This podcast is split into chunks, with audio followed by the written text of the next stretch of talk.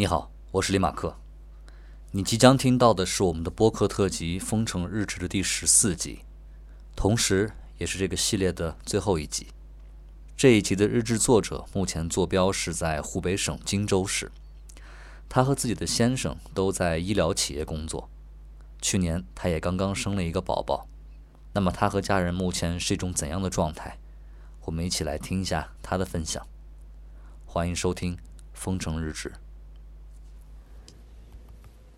大家好，我叫小曼，现在是二零二零年一月二十九日星期三，大年初五，武汉封城的第七天。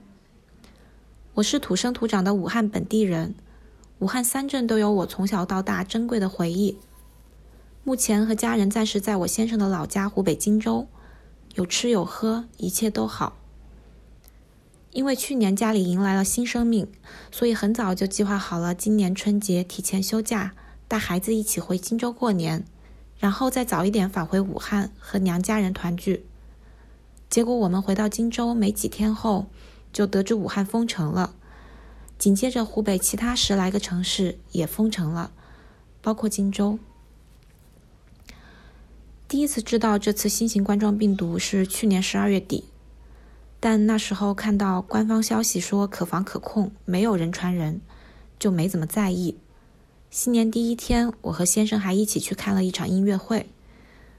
当时完全没想到过事态会发展成今天这个样子。我和我先生都是医疗企业的工作人员，按理说对这类事件应该比较敏感。然而，我们也是到了一月中旬，看到国外相继出现相应的病例，以及那阵子身边医护人员不断提醒我们千万要小心，再然后。公布的确诊人数陡然增加，这个时候我们才意识到疫情的严重性。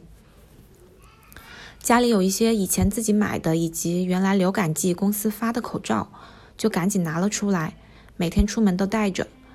也叮嘱了家里老人去买菜时一定要戴好口罩。孩子还很小，害怕我们一个不注意不小心会牵连到孩子，所以一家人都还是非常警惕。但是那几天我们在路上或地铁上，并没有看到有多少人戴口罩。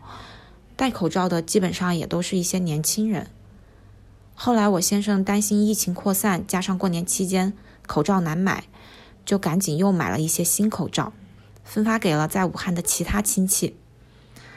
果不其然，我们发现过了几天，口罩确实买不到了，就连荆州的各个药店都没有口罩卖，酒精都还是跑了好几家药店才买到。从武汉开车回到荆州家里的当天，我们第一时间给荆州的家人们发了微信消息，告诉他们我们刚从武汉回来，为了以防万一，目前在家隔离观察，今年过年就不拜年也不串门了。尽管这边的亲戚长辈们掌握的消息没那么及时，没那么全，但还是能非常理解和重视我们传递给他们的信息。整个过年期间都没有相互走动。武汉的家人在封城后也都完全待在家里，哪里都没有去。还有外地的许多同学朋友发来消息关心问候，确认我们现在是否安全。虽然从地理距离上来说，这个春节我们和一些家人朋友是隔开了，但让我感受到的是，我们的心理距离更近了。那封城这件事情对于湖北人来说，可能生活或多或少都受到了些影响。但就我所知道的，绝大多数人都是支持封城这样的举措的。因为像这样广泛传染的疾病，又赶上春运的大潮，再不及时隔离封城，就只会更加严重。其实零三年非典在很多人的记忆里也是非常难忘，但当年我还小，在上小学。印象并不是太深，而这次作为疫情漩涡中心的武汉人，又上有老下有小，身边还有战斗在前线的医护工作者，我每时每刻都在关心这次事件当中的重要消息。武汉封城后，刚开始的几天，就是不停的刷手机，不停看疫情的新消息，心情一直都很沉重。除夕夜连春晚的春晚都没有看，每天一拿起手机就开始关注疫情地图，关注实时动态，眼睁睁看着疫情不断扩散，人数不断增加，却感觉自己做不了什么，只能在朋友圈里转发一些自己认为有用的内容，但仍然觉得无济于事，甚至是一度陷入到无法自拔的焦虑和无力感当中。尤其是当了解到。医护人员不分昼夜、辛苦艰难地奋战在救治一线，整个湖北医疗条件陷入困境。一些患者和家属身处病情的着急恐慌中，一些湖北人在外出后才知道封城了，回不了家，又得不到妥善安置。看到这些时，真的感到无比揪心。后来的这几天，我也慢慢调整了自己的心态，尽量多的去接收正能量。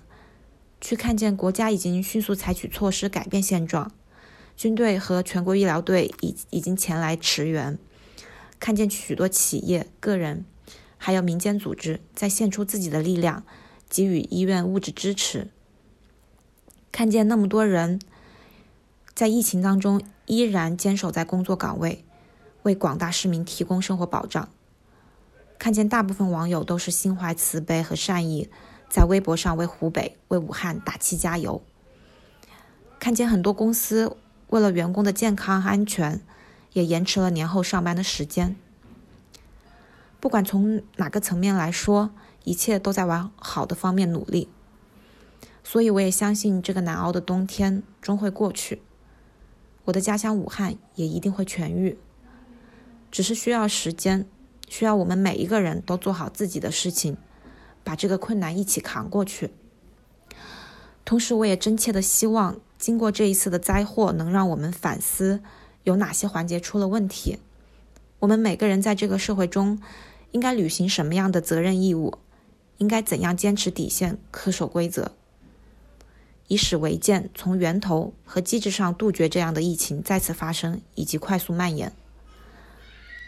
最后，祝愿每一个负重逆行者。都能被温柔以待，每个人都能健康平安，每一座城都能重归安定。